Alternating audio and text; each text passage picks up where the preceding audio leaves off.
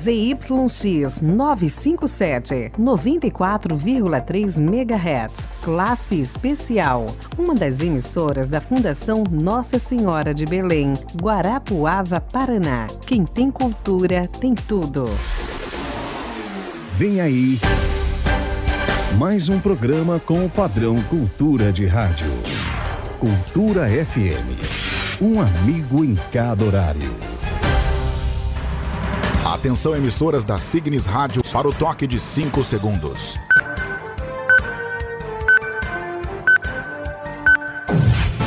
A partir de agora, você acompanha as principais notícias do dia. Jornal Brasil Hoje, uma produção Signis Rádio. Bom dia, sexta-feira, 1 de setembro de 2023. Estamos chegando para apresentar a última edição do Jornal Brasil Hoje, a edição de número 10.403. O conteúdo para rádios disponibilizado pela Signes Brasil para emissoras de inspiração católica tomará novos rumos a partir de segunda-feira, 4 de setembro. Eu sou o Jorge Teles e essa mudança será um dos destaques do JBH de hoje. E você também vai ficar sabendo que o orçamento de 2024 deve superar a casa dos 5,5 trilhões de reais e o salário mínimo deve subir para 1.421 no ano que vem. Bolsonaro e Michele ficam em silêncio durante depoimento à Polícia Federal. Supremo suspende julgamento do marco temporal. Ontem, placar chegou a 4 a 2 contra a tese que, que dificulta demarcações. Governo lança programa Brasil Sem Fome e hoje é dia de conexão CNBB com as principais informações da igreja no Brasil. São alguns dos destaques desta sexta-feira. A última edição da história do Jornal Brasil Hoje começa agora. O presidente Lula lançou ontem no Piauí o Plano Brasil Sem Fome, inspirado nos antigos programas Fome Zero e Brasil Sem Miséria. O plano vai realizar caravanas para pactuar com estados e municípios ações de combate à fome e à insegurança alimentar grave. O presidente Lula reforçou que seu governo tem compromisso de combate à fome. Acontece que a riqueza produzida neste país não é repartida em igualdade de condições. Alguns podem comer dez vezes por dia e o outro fica dez dias sem comer. É isso que está errado. É isso que nós precisamos corrigir. E é por isso que eu tenho uma obsessão de lutar contra a fome. É fazer a economia brasileira crescer, é gerar emprego de qualidade para as pessoas. O Brasil Sem Fome prevê ações e políticas públicas de 24 ministérios, com o objetivo de tirar novamente o Brasil do mapa da fome até 2030. De acordo com dados do segundo inquérito nacional sobre insegurança alimentar, no contexto da pandemia de Covid-19 no Brasil, a fome avançou no país em 2022 e atinge 33 milhões de pessoas. O Ministério do Desenvolvimento e Assistência Social também anunciou o repasse de 25 milhões de reais para a aquisição de alimentos da agricultura familiar para mais de mil cozinhas solidárias em todo o país.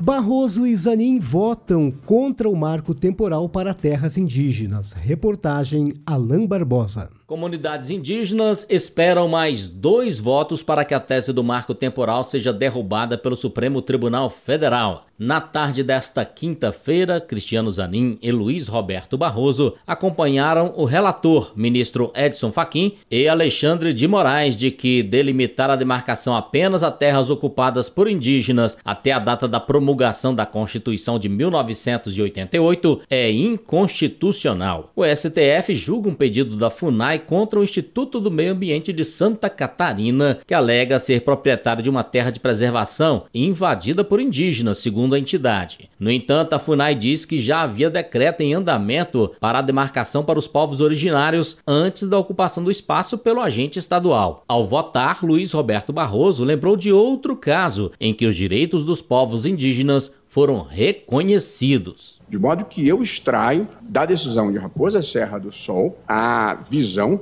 de que não existe um marco temporal fixo e inexorável e que a ocupação tradicional também pode ser demonstrada pela persistência na reivindicação de permanência na área, por mecanismos diversos, perambulação da população pela área, permanência de residentes indígenas como empregados, a utilização de locais para rituais, requerimentos de retomada da área ao poder público, entre outros que podem ser detectados pelo laudo antropológico. O placar está em 4 a 2 contra a tese do marco temporal. Os dois votos divergentes são dos ministros André Mendonça e Nunes Marques. Restam as manifestações das ministras Rosa Weber e Carmen Lúcia e dos ministros Dias Toffoli, Gilmar Mendes e Luiz Fux. A decisão do Supremo tem repercussão geral, portanto, deve ser seguida por todos os tribunais inferiores em processos relacionados a terras indígenas. Agência Rádio Web, produção e reportagem, Alain Barbosa. Muito obrigado ao Alain. O governo federal prevê um orçamento total de mais de 5 trilhões e 543 bilhões de reais para 2024.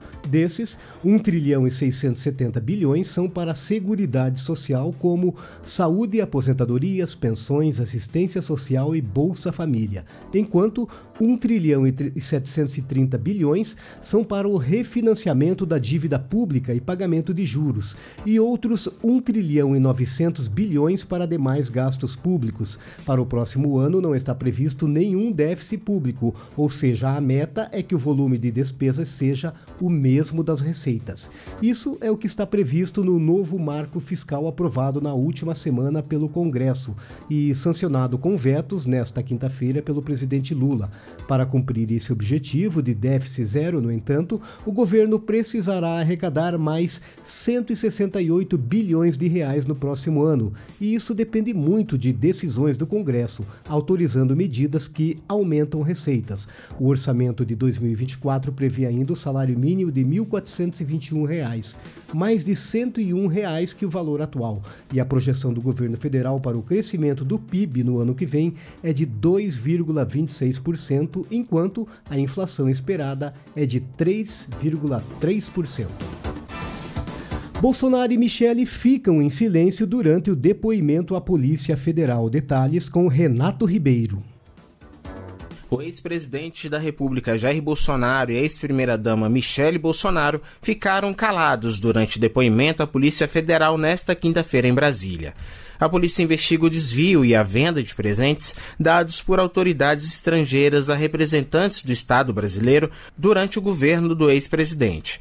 A PF optou por oito depoimentos ao mesmo tempo para evitar combinações de versões dos fatos. Em Brasília, além de Bolsonaro e Michele, a lista dos depoentes inclui o tenente-coronel Mauro Cid, o general da reserva Mauro César Lourena Cid, pai de Mauro Cid, o tenente do exército Osmar Crivellati, o coronel da reserva Marcelo Câmara e o advogado Fábio Van Garten.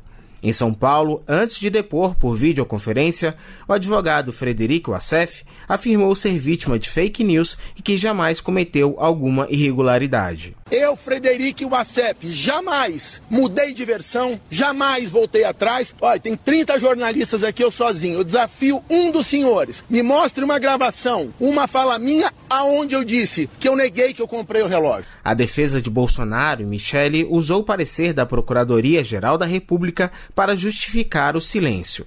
Segundo o documento, a PGR entende que o Supremo Tribunal Federal não tem competência para receber e julgar o caso. O ex-presidente e a ex-primeira-dama deixaram a sede da PF ao meio-dia. Os depoimentos desta quinta-feira são para esclarecer a atuação de uma associação criminosa na prática dos crimes de peculato e lavagem de dinheiro. Alguns dos presentes dados pelos governos do Bahrein e da Arábia Saudita a Bolsonaro em 2021 teriam sido vendidos nos Estados Unidos. Segundo a PF, os valores dessas vendas foram convertidos em dinheiro em espécie e entraram no patrimônio pessoal dos investigados, por meio de outras pessoas, como laranjas, e sem utilizar o sistema bancário. Da Rádio Nacional, em Brasília, Renato Ribeiro. Muito obrigado, Renato.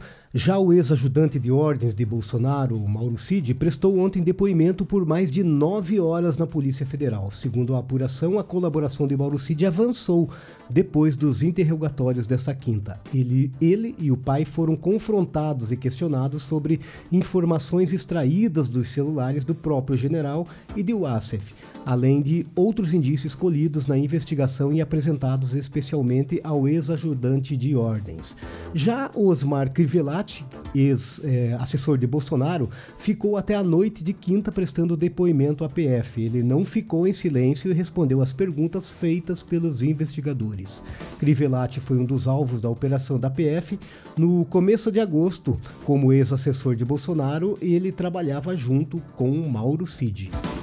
O ministro Cristiano Zanin, do Supremo Tribunal Federal, decidiu arquivar a ação movida contra o ex-presidente Jair Bolsonaro pela suposta omissão da compra de vacinas no início da pandemia de Covid-19. A ação foi protocolada no Supremo pelo, pela Rede Sustentabilidade em outubro de 2020 e questionava a conduta de Bolsonaro, que teria desautorizado o Ministério da Saúde a realizar contrato com o Instituto Butantan para comprar a vacina Coronavac. Ao decidir pelo arquivamento da ação, o ministro levou em conta um parecer enviado ao Supremo pela Advocacia Geral da União no dia 10 deste mês. No documento, o órgão defendeu a desnecessidade do prosseguimento do feito, em função das medidas adotadas pelo governo. E o ex-presidente Luiz Inácio Lula da Silva disse ontem em Teresina, no Piauí, que o novo PAC é melhor oportunidade para países investirem. Detalhes com Sayonara Moreno. Ao anunciar as obras do novo PAC no Piauí, o presidente Lula disse que o programa é a melhor oportunidade para outros países investirem de olho na transição energética e no potencial brasileiro. Nós queremos é que venha mais dinheiro verde para cá, fazer as inovações tecnológicas que nós precisamos, mudar a matriz energética desse país. Se o mundo acha que é possível fazer essa transição, o Brasil será o país com maior potencial e nós estamos viajando para convencer as pessoas a virem fazer investimento aqui e dizer: ó, se vocês têm dinheiro para investir e vocês querem fazer uma preservação do planeta Terra, o lugar para investir é no Brasil. A declaração foi dada nesta quinta-feira na capital Teresina, ao lado de ministros e parlamentares. Diante dos apoiadores, Lula defendeu a importância das prefeituras como verdadeiras conhecedoras dos reais problemas da população.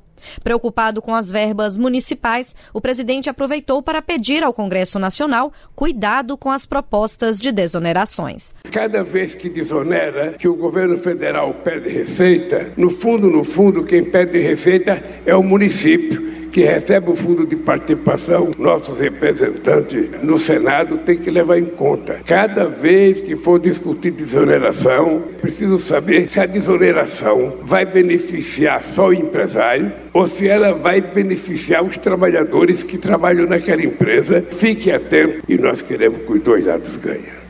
Nessa quarta, a Câmara dos Deputados aprovou o projeto de lei que prorroga até o fim de 2027 a desoneração das folhas de pagamento para diversos setores da economia.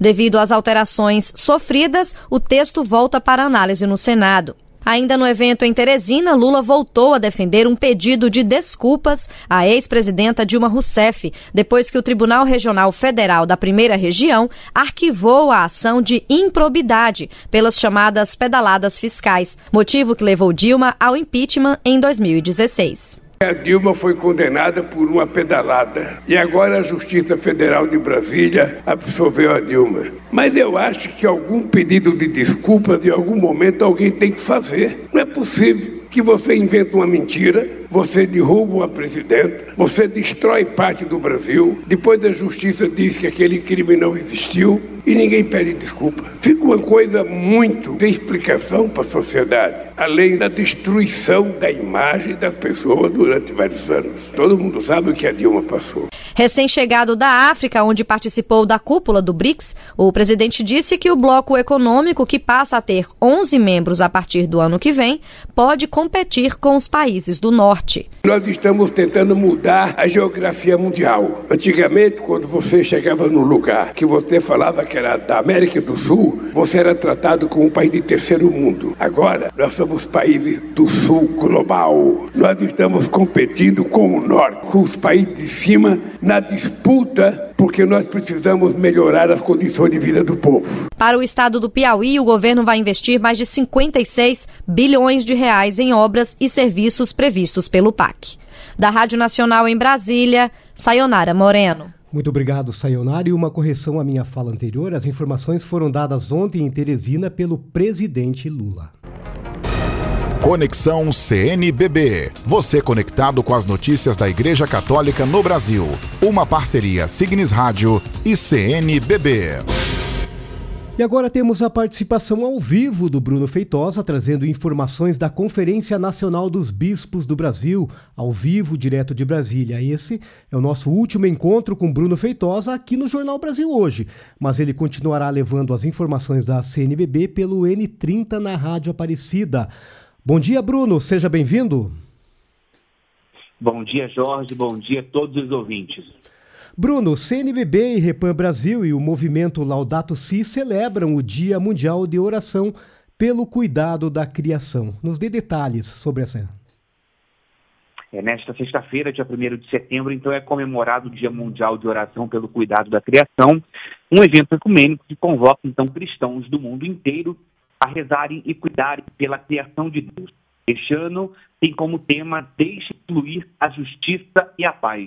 No próximo domingo, dia 3 de setembro, será celebrada então uma missa de abertura às 8 horas da manhã no Santuário Nacional de Aparecida.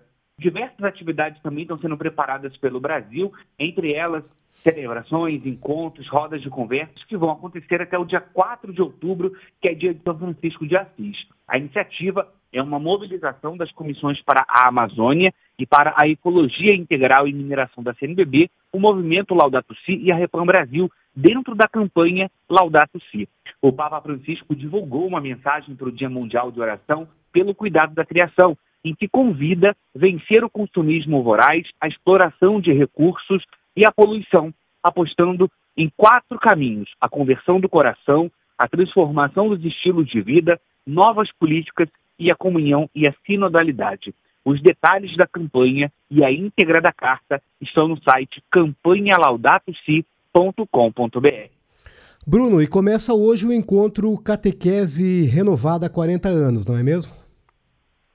É, começa hoje e segue até o dia 3 de setembro esse encontro Catequese Renovada 40 anos, que é organizado pela Comissão para a Animação Bíblico Catequética da CNBB. O evento ocorre no Santuário Nacional de Aparecida e tem como lema tocar corações e impulsionar a missão. Mais de mil catequistas de várias, várias regiões do país já chegam a Aparecida para participar desses três dias de formação. E a proposta desse encontro é estimular o uso do documento Catequese Renovada, Orientações e Conteúdo na Igreja no Brasil. Esse documento, então, que está completando aí 40 anos né, de publicação. Além da formação, a programação do evento conta com momentos de convivência, partilha e muita oração. Então vai ser um final de semana né, dedicado à formação para os catequistas de todo o Brasil.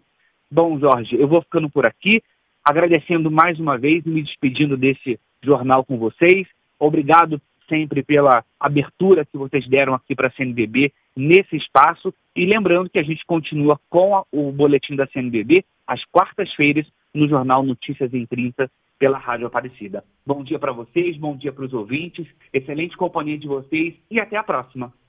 Muito bem, nós agradecemos ao Bruno, foi uma alegria, uma honra tê-lo aqui na Cultura FM em Guarapuava, no Paraná, durante todo esse tempo, levando para emissoras católicas de todo o Brasil informações direto da CNBB.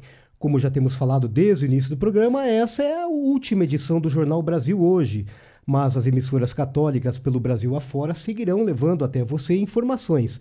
O Kleber Moleta conversou com Alessandro Gomes, que é o presidente da Signes Brasil, sobre essa mudança. O Jornal Brasil hoje iniciou sua história em meados da década de 1990, em Goiânia. a iniciativa dos pioneiros da rede católica de rádio, como o padre Jesus Flores e irmã Helena Coraza, chegava a todo o país como o principal produto da rede. A geração foi feita pelas rádios Aparecida de Goiânia, depois Aparecida de São Paulo, Milícia da Imaculada e Cultura de Guarapuava. Agora, o Jornal Brasil Hoje deixa de ser veiculado e dá lugar ao Notícias em 30, como explicou Alessandro Gomes, presidente da Signes Brasil. O JBH, ele tem uma história, como você disse, de mais de 30 anos. E ele, na verdade, não vai deixar de existir. Nós vamos trocar de nome. Ele passa para Aparecida, uma nova base geradora. Essa troca de bases geradoras é importante porque todos acabam tendo uma oportunidade de gerar um jornalismo nacional. E aí, nessa nova configuração, a Rádio Aparecida já tinha um produto chamado Notícias em 30. Esse produto jornalístico, igual o JBH, a mesma coisa, só muda o nome, estava no ar e nós decidimos mantê-lo com, com essa roupagem que a Aparecida já havia dado, já que nós vínhamos pensando há algum tempo de dar uma nova estrutura, uma nova cara para o jornalismo da rede, da Signes Brasil. E o JBH, ele deixa de se, de se chamar é, Jornal Brasil Hoje e passa a ser chamado de Notícias em 30. Então é essa a principal mudança, a base geradora e o nome do jornal. Com a mudança do JBH para o Notícias em 30, a perspectiva é que cerca de 70 emissoras passem a transmitir o noticiário que será gerado pela Rádio Aparecida. E o projeto prevê a participação ativa de rádios de todo o país na produção dos conteúdos. É, é interesse da Signes e também da Rádio Aparecida que mais mãos estejam produzindo o JBH.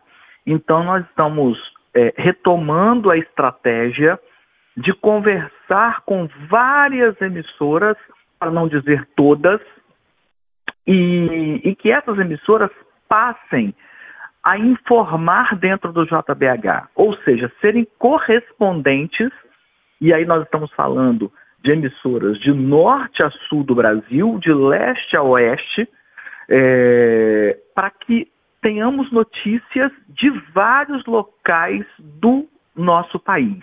É, e, eu digo várias notícias e de vários locais do nosso país com a intervenção local, de maneira que se respeite a linguagem local, o sotaque local, enfim, o jornal produzido em, em São Paulo, em Aparecida, ele terá o sotaque do Nordeste, terá o sotaque do Norte, terá o sotaque aí do Sul, terá o sotaque do Sudeste, do Centro-Oeste e, e todas as particularidades culturais também. Isso é importante para que a gente amplie esse poder de informar do jornalismo da, da nossa rede da Signes Brasil. Segundo Alessandro, a filosofia de união das emissoras de inspiração católica por meio das ondas do rádio permanece viva nesse novo capítulo que começa na próxima segunda-feira. Kleber Moleta, para o Jornal Brasil Hoje. Jornal Brasil Hoje.